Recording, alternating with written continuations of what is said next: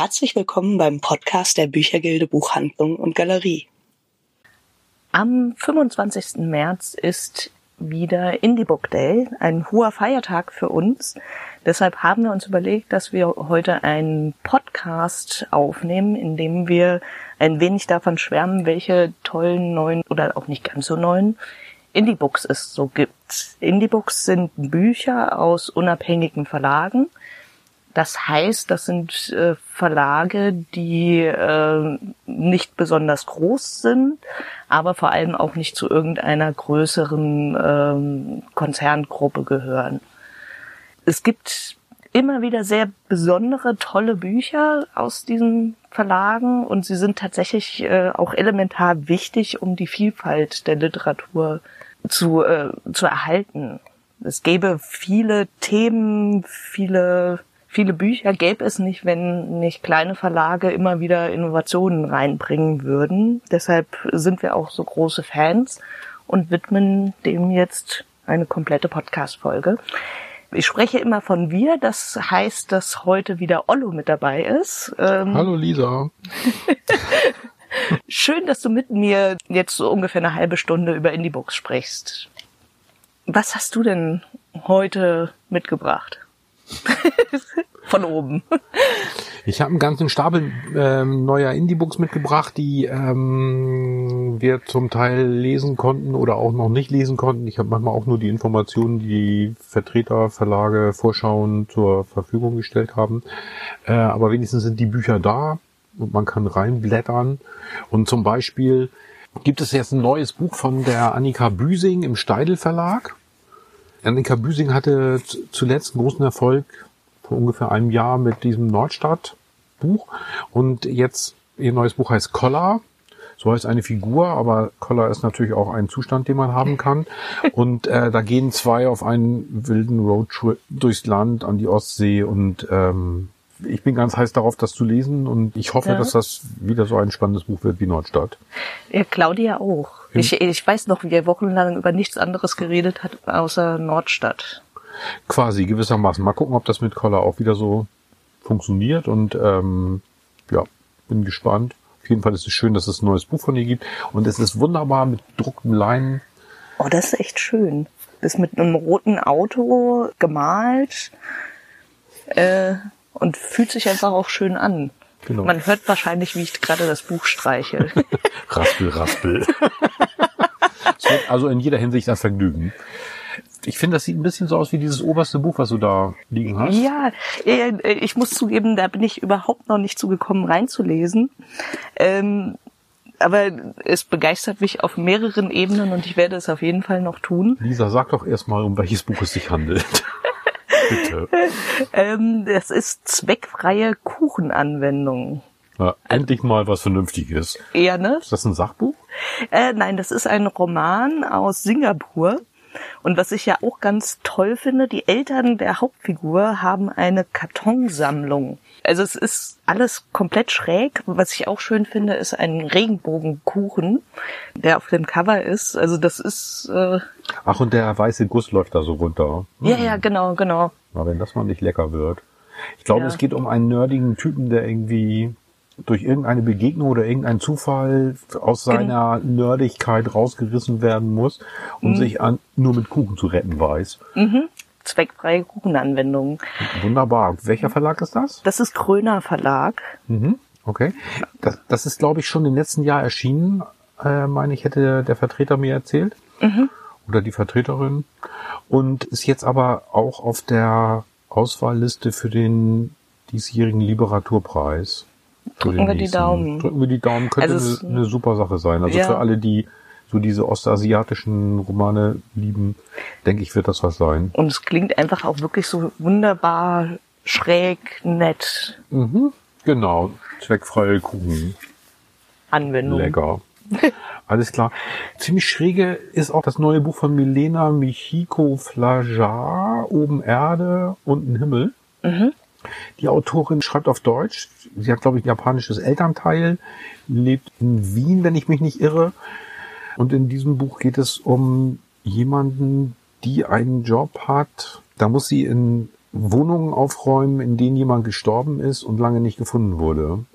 Also es hat viel mit der, mit so dieser Großstadt, ja leider auch Einsamkeit zu tun, die es manchmal gibt, wo das eben auch mal vorkommt, dass, dass Menschen sterben, ohne dass es jemand merkt, bis man es irgendwann riecht oder so. Und ähm, das ändert doch ihr bis dahin eher ereignisloses Leben. Okay. Also, und die ähm, Milena Mihiku Flajar schreibt generell irgendwie sehr, sehr spannend, sehr präzise, irgendwie so einen eigenen Blick auf die Welt. Und ähm, das Buch ist im Wagenbach Verlag erschienen und sehr empfehlenswert. Sehr schön. Also es klingt auch ein bisschen schräg, aber definitiv nicht so, also nicht so leicht auch. Nee, es ist, glaube ich, irgendwie eine, sehr durchdachte, anspruchsvolle Literatur. Also, was ja auch immer unterhaltsam ist, Ja, definitiv. wenn man es mag. ja. Ich habe heute definitiv eher die, wobei, was du ja eben gerade erst ausgepackt hast, wo ich mich sehr gefreut habe, finde ich auch ein sehr wichtiges Buch, äh, das jetzt ganz frisch im Jaja Verlag erschienen ist. Welches Buch meinst du denn, Lisa? Äh, Nein, das, das, das sage ich nicht. Warum soll ich denn äh, erzählen, welches Buch ich meine? Immer diese Geheimtipps. Und zwar von Sebastian Lörscher, Schatten der Gesellschaft. Lörscher kennen vielleicht manche schon, die schon länger in der Büchergilde auch sind. Dort hat er nämlich schon eine Graphic Journey, also so ein grafisches Reisetagebuch von ähm, Du meinst das Buch über Österreich, ne? Österreich und Indien hat er ja auch gemacht. Indien ist ja leider nicht mehr lieferbar, aber Indien ist nicht mehr lieferbar. gibt's leider, Indien ist leider weg. Äh, Österreich gibt's noch und jetzt außerdem ganz neu Schatten der Gesellschaft. Genau, und äh, das ist aber was ganz anderes. Jetzt hier zeichnet und interviewt er Obdachlose in Berlin. Deshalb auch Schatten der Gesellschaft. Das sind Menschen, die äh, häufig nicht gesehen werden. Die im Schatten sieht man nicht. Ja, und äh, Lörscher holt sie ins Licht und erzählt ihre Geschichten. Und ich habe jetzt schon so ein bisschen quer gelesen jetzt eben. Also die Zeichnungen sind wieder großartig. Das sieht natürlich jetzt im Podcast niemand, aber das ist, damit muss man jetzt leben. Da Da muss man kommen und gucken. Mal Genau, wir haben ja. das Buch da. Und es sind dann Texte dabei, wo die Leute dann von ihrem Alltag erzählen. in ihrem Alltag und der ist in, in Frankfurt genauso wie in Berlin. Ja, Also das ist irgendwie, das macht dann sozusagen nichts, um einen Einblick in, in die Lebenswelt im Schatten der Gesellschaft zu bekommen. genau. Wie gesagt, der Sebastian Lörscher ist, ist überhaupt kein Schriftsteller, er ist ein Zeichner hauptsächlich. Aber du hast noch ein Buch mit Bildern. Ja, das ist, äh, das ist ein, ähm, definitiv einfach nur schräg und lustig. Die Rache der Bücher von Tom Gold äh, erschienen in Edition Moderne, ein ganz großartiger Verlag für Graphic Novel. Wer noch nicht auf deren Internetseite war oder bei uns auf der Internetseite und geguckt hat, was die äh, so machen, muss man auf jeden Fall nachgucken, sind immer tolle Sachen. Und äh, das hier sind so Kurzcomics über Bücher. Über Bücher lesen und so weiter, oder? Ja, Lesen, Literatur im Allgemeinen. Äh, das Schöne ist, dass es halt, es ist so wunderbar schräg. Also man hat irgendwie die Verwandlung, wo sich dann aber ähm, der Schriftsteller in ein Buch verwandelt und in den Wald vor der Familie flüchtet und man nur noch von ihm hört, weil es ab und zu eine Ein-Sterne-Bewertung gibt. und solche, also es ist, äh, es sind wirklich so ganz kurze, knackige, lustig schräge, nicht kitschige Comics über Bücher. Ist auch ein tolles Geschenk für alle Leute, die Bücher mögen. Die Rache der Bücher. Muahaha. Sehr schön, alles klar. Nehmen wir. Aber du hast auch ein schönes Buch in der Hand, wenn auch nicht ein Comic. Nee, das, aber da sind auch Bilder drin. Ähm, das ist der neue Band aus der Reihe Naturkunden, die es im Verlag Mattes und Seitz gibt. Der neue Band ist zum Thema Hasen. Das sind diese kleinformatigen Tierporträts, ähm, wo immer so die Geschichte des Hasen erzählt wird von, wie ist der, Wilhelm Bode? Ein Porträt von Wilhelm Bode. Ähm, da sind auch lauter Abbildungen drin aus der Kunstgeschichte und so weiter und so fort. Diese Tiere werden in diesem Naturkunde Tierporträt Büchlein immer ähm, als Tier, so mit ihren Eigenschaften und so weiter vorgestellt, aber auch mit den, mit der Symbolik, die sie haben. Also der Hase ist ja nicht nur ein Hoppelhase, sondern der, und nicht nur ein Osterhase, sondern er hat eben auch noch so eine symbolische Bedeutung. Und am Ende gibt es dann immer noch ein Porträts verschiedener Hasenarten. Äh, Das ist auch immer so mit einer kurzen Beschreibung und ich finde ganz schicken Zeichnungen. Ja, definitiv. Diese komplette Reihe lässt sich ja empfehlen. Das ist jetzt der neueste Band. Mhm. Und es, äh, also ich finde tatsächlich dieses ganzheitliche Betrachten, dass man äh, einmal so, das ist das Tier, wie es wirklich ist. Und dann hat man auch, äh, wie wir Menschen die, dieses Tier mystifiziert haben, wie es in Literatur vorkommt, ist ja auch so eine tolle Sache. Genau. Und da bald Ostern ist, bieten Hasen sich natürlich an. Ich glaube, Mhm. im Sommer kommt dann der Band über die Wespen. Und Firma der Harte, der abgebildet ist, auch so leicht eingedruckt. Ja, ja, d- äh, Das ist wieder schöne Gestaltung. auf jeden Fall. Also es ist auch mit Farbschnitt oben und In dies, Hasenbraun natürlich. ja, wie sich das gehört, Feldhasenbraun. Feldhasenbraun. Ähm, wobei ich auch immer schön finde, die sind normal gebunden, aber die sehen immer so ein bisschen aus, als wäre das stofflich. Ja, das stimmt. Das ist irgendwie eine spezielle, spezielle Pappe oder Papier oder so. Genau. Ja, echt wunderbar. Da wir jetzt schon bei Tieren sind, ich habe hier ähm, eine unserer neuesten Entdeckungen noch mitgebracht. Also das sind jetzt hier mal eben drei Bücher aus dem Kalmel Mara Verlag. Das ist ein ganz kleiner in Bielefeld. Ähm, die machen Bücher auch über Tiere, die es wirklich gibt. Die sind irgendwie verbunden mit einem, ich weiß gar nicht genau, wie das heißt, so ein Ruhehof, wo Tiere hinkommen, um, um dann ihr Lebensende äh, zu bestreiten. Und in dem Zusammenhang werden eben auch die Ge- Geschichten von denen erzählt. So ein Gnadenhof ist das. Ja, Gnadenhof oder ich weiß auch nicht genau, wie das so heißt. Auf jeden Fall wird dann, werden dann die wahren Geschichten einzelner Tiere erzählt. Du hast da Shoshi, das Schaf, das da irgendwie so eine Familie findet in dem, bei den anderen Tieren und so weiter. Hier gibt's noch das Buch über Hansi, Das das Schwein. Schwein.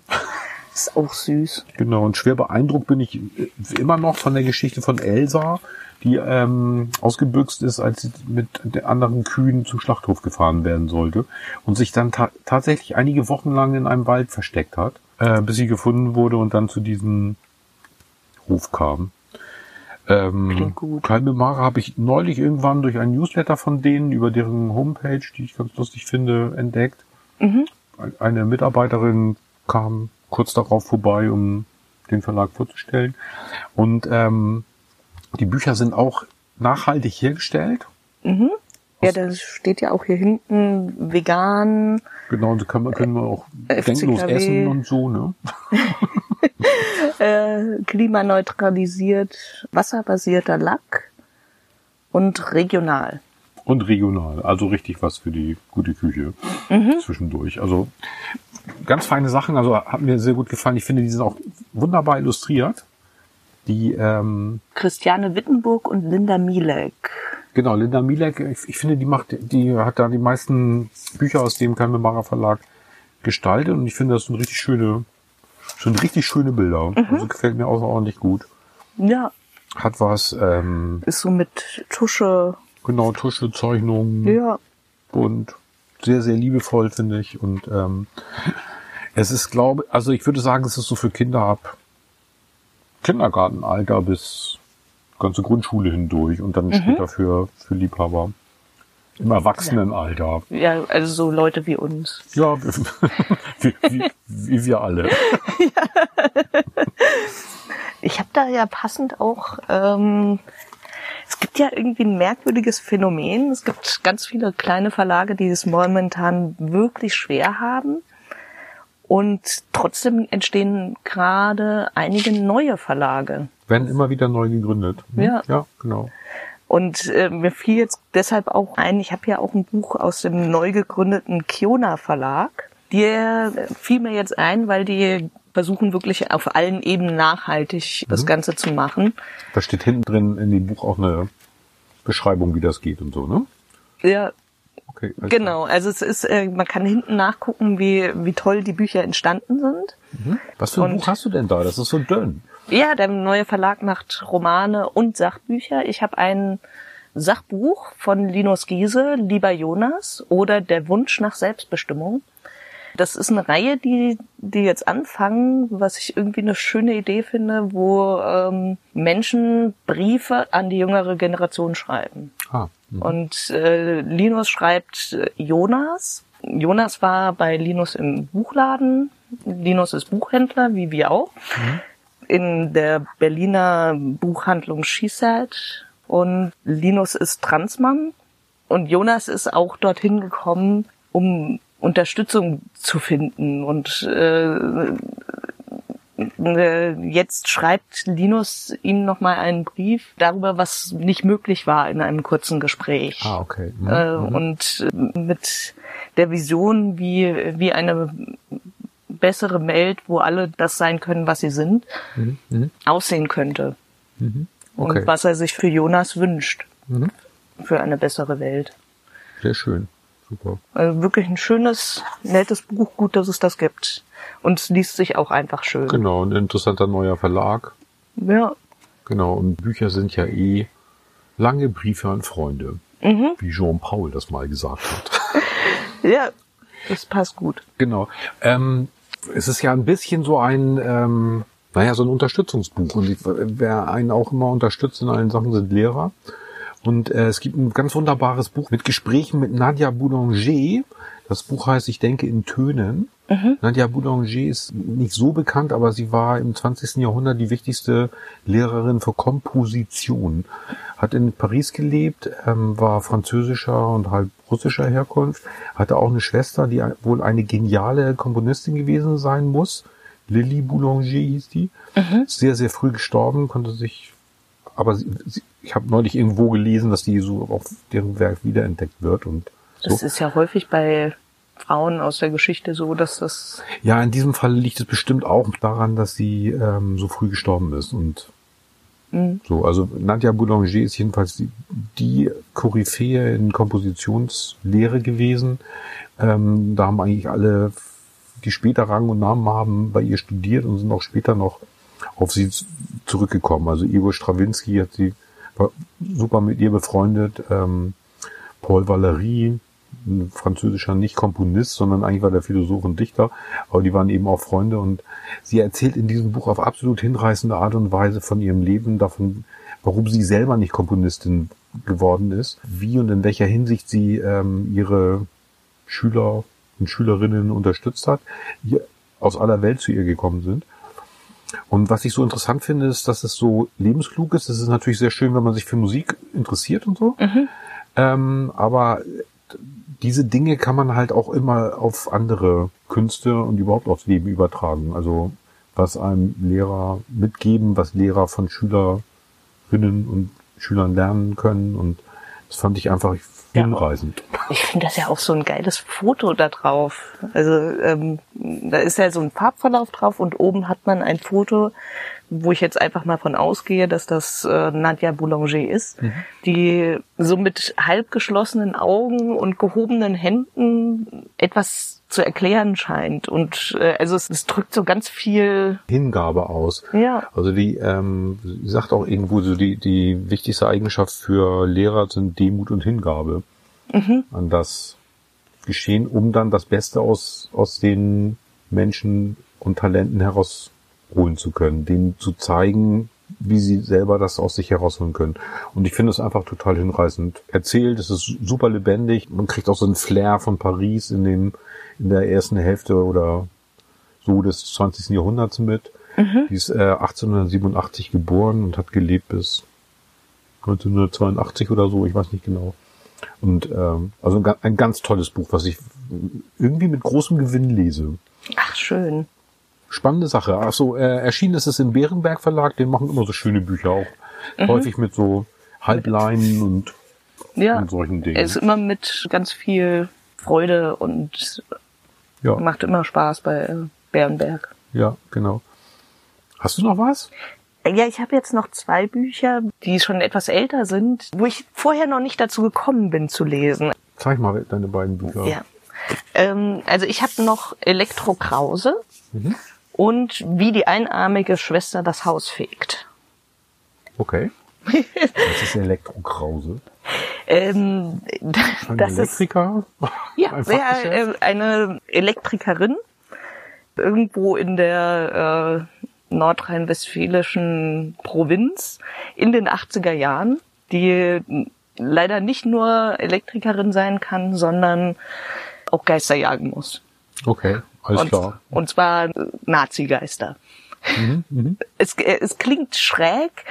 Ähm, es ist definitiv nicht so platt, wie ich es jetzt gerade dargestellt habe. Ähm, und es ist, einfach- es ist total spannend. Ähm, man hat so ein bisschen den Flair aus den 80ern drinne. Ähm, man hat Gesellschaftskritik mit drinne. Und ist wirklich auch sowas, wa- äh, was man dann äh, nachts nicht weglegen kann, weil es einfach so spannend ist und man jetzt wissen will, wie Krause mit den Nazi-Geistern endlich fertig wird. Mhm. Und in welchem Verlag ist das erschienen? Das ist Tradition. Äh, Tradition ist ein Verlag, wo viele Self-Publisher, Mhm. Okay. Ähm, Die unterstützen die genau, beim selber veröffentlichen. genau. Also es ist kein Verlag im klassischen Sinne, aber Verlagsdienstleister nennt sich sowas, glaube ich. So. Genau. Okay, Deshalb habe ich das jetzt auch als äh, als Indie-Book Mhm. mit dazu genommen, weil äh, mehr Indie geht ja kaum, als wenn man.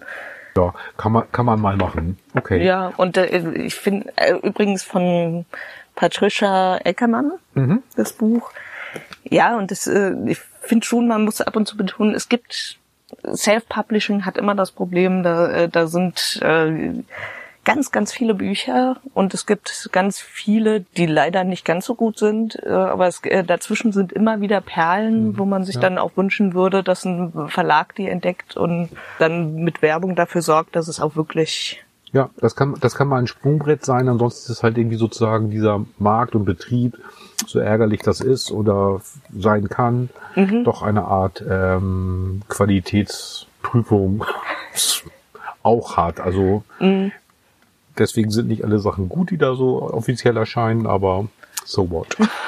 Ja, aber es ist auch manchmal äh, sind es auch welche, wo man, wo Verlage das Risiko vielleicht nicht eingehen wollten und äh, weil es halt irgendwie ein schräges Thema ist äh, und es wirklich schade ist, dass das Risiko nicht eingegangen wurde. Gut, dass du es gefunden hast. Ja. Hast du noch was? Ähm, also ich habe ein, ein neues Buch, was ein fantastisches Leseerlebnis ist. Ähm, es ist von einem Franzosen, der heißt Hugo Le, Le, Lindenberg, also wie Lindenberg.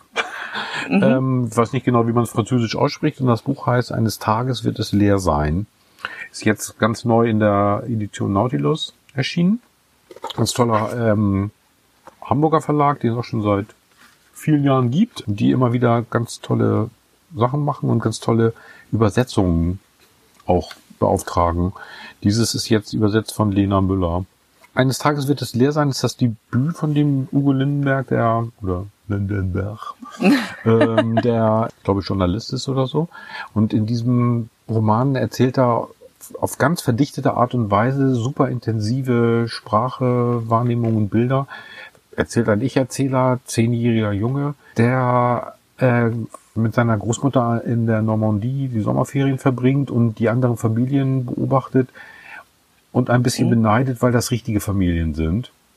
Und die, die Kinder sind dort richtige Kinder und ähm, er lernt einen Jungen kennen, der, den er auch deswegen dann so bewundert und als Freund liebt, weil der äh, ein richtiger Junge ist. Das heißt, er selber hat irgendwie seine Familie versehrt. Äh, Aber äh, du sch- beschreibst das jetzt so geheimnisvoll, warum, warum er, er sich selbst und die Familie so falsch. als falsch empfindet. Es, es liegt einfach offen. Es wird aus dieser Sicht dieses Zehnjährigen auch nicht wirklich ganz klar, ähm, was gewesen ist. Es gibt ganz viele Andeutungen. Also er ist da jetzt mit der Großmutter, die offenbar ähm, das, den Holocaust überlebt hat, mit einer irgendwie schizophrenen Tante, die er verabscheut. Ähm, beide sind ihm total peinlich, aber natürlich ist es sozusagen seine Familie. Irgendwie wird der Vater mal erwähnt und die Mutter fehlt irgendwie. Der Autor gerät nicht in Versuchung, es zu beschreiben, was gewesen ist, weil es einfach aus der Sicht dieses Jungen ist, für den das dann ja sozusagen der, das Leben eben ist. was ich so toll finde, ist vor allen Dingen halt diese unheimlich dichte Sprache. Es sind lauter kleine Kapitel über verschiedene Aspekte, die sich so ergeben. Und es hat eine verstörende Szene am Ende, die auch unklar bleibt. Mhm. Eben auch wieder aus dieser Sicht des, des zehnjährigen Jungen, der sich da so langweilt und äh, endlich diesen Freund gefunden hat und die Familien beobachtet, die anderen und das ganz toll erzählt. Mhm. Und finde ich ein, ein wahnsinnig beeindruckendes Leseerlebnis. Hugo Lindenberg, eines Tages wird es leer sein. Edition Nautilus. Ganz neu. Ganz toll. ja, bei Nautilus kommen auch immer tolle Bücher. Ja. Genauso wie bei Kulturbooks. Mhm. Da ist das, äh, was ich ja eben schon erwähnt habe, äh, wie die einarmige Schwester das Haus fegt von, von? Jerry Jones. Mhm. Ist ein Buch aus von Barbados. Und die, äh, diese Legende der einarmigen Schwester ist eigentlich äh, eine Legende für Kinder, die sie davon abhalten soll, zu unvorsichtig zu sein. Ähm, hat jetzt bei, bei der Hauptfigur Lala eher das gegenteiligen Effekt. Sie ähm, sorgt eher dafür, dass sie sich von der Mutter, die, äh, die sie so äh, mit solchen Geschichten, auch eine nicht ganz ungrausame Geschichte, wie, wie die eine Schwester die, äh, ihren Arm verliert, ähm, so ängstigen will, äh, dass sie sich von der er abwendet und die Familie zerbricht. Oder zerbricht ist zu viel gesagt, aber nicht mehr so nah ist. Mhm. Und ähm, letzten Herbst auch äh, haben viele schon über das Buch gesprochen. Ich hatte es immer zu Hause liegen und kam nicht dazu reinzulesen und bin jetzt endlich zugekommen. Und es ist wirklich, es ist, es ist eine Wucht. Also das ist, ähm, das fängt so ganz langsam harmlos an und äh, das äh, ich, ich weiß gar nicht, wie sie das schafft, dass das so so ein Karacho hat, dieses Buch. Also, es ist mhm, wirklich, mhm. es ist eine Geschwindigkeit, es ist ein bisschen, äh, als äh, hätte man irgendjemanden hinter einen, der, der einen die ganze Zeit antreibt und ähm, äh, man kann es nicht weglegen. Es ist, es ist auch wirklich teilweise heftig. Es beginnt schon mit einer Szene ähm, oder eine der ersten Szenen ist, wie, ähm, wie ein Kind geboren wird und zunächst nicht schreit. Also es, und es wird auch so geschrieben, dass man das richtig mitfühlt. Das ist ein bisschen, äh, äh, also man hat so richtig ein Loch im Bauch, äh, dieses schwere äh, Gefühl, äh, was einem begleitet. Gleichzeitig erzählt sie auch von einem Mord. Sie erzählt von den unglaublichen Gefälle an Reichtum, also wo man äh, großen Reichtum und große Armut direkt nebeneinander hat und äh, die einander begegnen. Also es lohnt sich unheimlich. Wer es mhm. noch nicht gelesen hat, sollte es äh, auf jeden Fall jetzt noch mhm. holen. Wir haben es auch da und es sieht auch ganz toll aus. Es ist mit mit so bunten Holz auf dem Cover, äh, wo die Farbe abblättert. Mhm. Ja, sieht schön und, aus. Und das passt auch total. Mhm. Das Buch war auch auf der Weltempfänger-Bestenliste und ähm, ist jetzt auch für den Literaturpreis mhm. nominiert. Also ja, super Sache. Cherry Jones. Genau. Und Kulturbooks ist auch ein Verlag, da kann man eigentlich. Mhm, da kann man eigentlich fast blind zugreifen. Ja, das ist wirklich, bisher habe ich noch kein Buch von denen gehabt, was mir nicht total gefallen hat. Mhm, wunderbar. Äh, das war ja jetzt ein ganz schöner Eintopf aus neuen Büchern, mhm. Indie-Books und so weiter. Ne? Also, mhm. äh, und dann muss ich unbedingt noch ein Buch erwähnen, das ist von Theresa Präauer und heißt Kochen im falschen Jahrhundert. Das ist ein Aha. Roman, der aus dem Wallstein Verlag, die auch immer sehr interessante Sachen machen, manchmal ein bisschen arg speziell.